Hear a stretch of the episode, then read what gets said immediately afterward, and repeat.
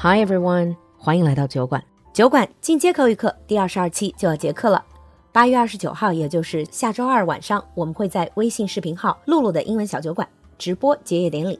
参与直播间互动即可免费获得英语水平能力测试一次。来微信视频号关注“露露的英文小酒馆”，联系直播客服了解详情。好机会别错过啦！我们在酒馆等你。 Hi everyone, and welcome back to our new segment.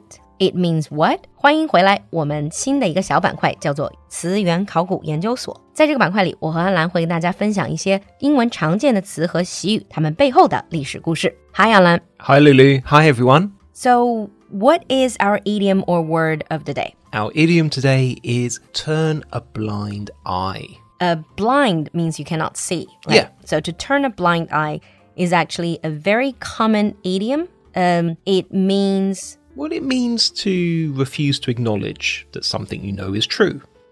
or just basically pretend not to see it. Yeah.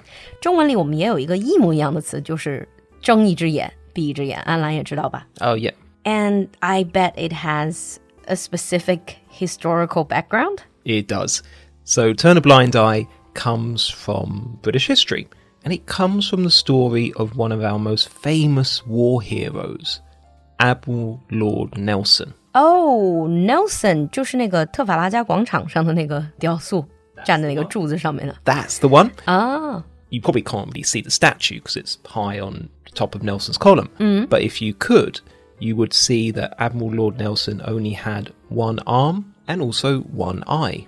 Oh, he lost those in battles. He lost those in battle. Ah. Now, this story comes from when he was fighting a naval battle, and one of his admirals sent a message telling him to stop fighting. What do you mean by sending a signal? Using Uh, in those days, they would use flags. flags. Ah.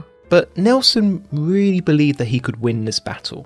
So, what he did was when he was told that there was a signal, he took his telescope, but instead of putting it to his working eye, he put the telescope to his blind eye. Ah, so it's like I'm still looking at it, but it's not my fault I didn't see it with my Exactly. blind eye. So, Nelson didn't see the signal, he carried on fighting, and ultimately, he won the battle. It's literally turning a blind eye, turning his blind eye Yeah. to it. Now, to this day, we might say, oh, that's and he's doing something wrong, but I'm going to turn a blind eye to it. Ah, turn a blind eye, basically pretending I'm not seeing it. Yes. or refusing to acknowledge. 就是看见假装没看见呗。So I'm gonna ask you, Anlan, if you see your friends doing something bad, like you don't approve, would you turn a blind eye? I, that's a really tough question. I would say it depends on what they're doing, to be honest. If I'm doing something that you don't approve. Oh, that you listen, don't I'll, I'll never turn a blind eye. I'm, I'm sure if you're doing something wrong, it's, it's probably going to be dangerous. like, you're gonna point it out. I'll point it out. You can just shout, police. Exactly. Uh, But what about people who have really irritating behaviors? For example, on public transport, if they're, let's say, playing music really loud. oh, I hate that. I really, really hate that. I always turn a blind eye to that. Oh, I can't.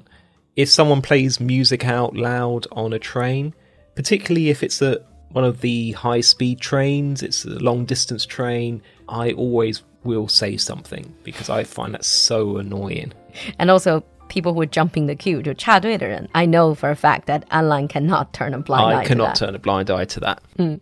So, this is our idiom of the day and its origin. Turn a blind eye, starting with literally turning a blind eye Yeah. to things. So, what kind of things would you turn a blind eye to? And what sort of things would you not turn a blind eye to? Leave us a comment in the comment section, or you can request any specific words or idiom that you're interested in. So until then, We'll see you next time. bye.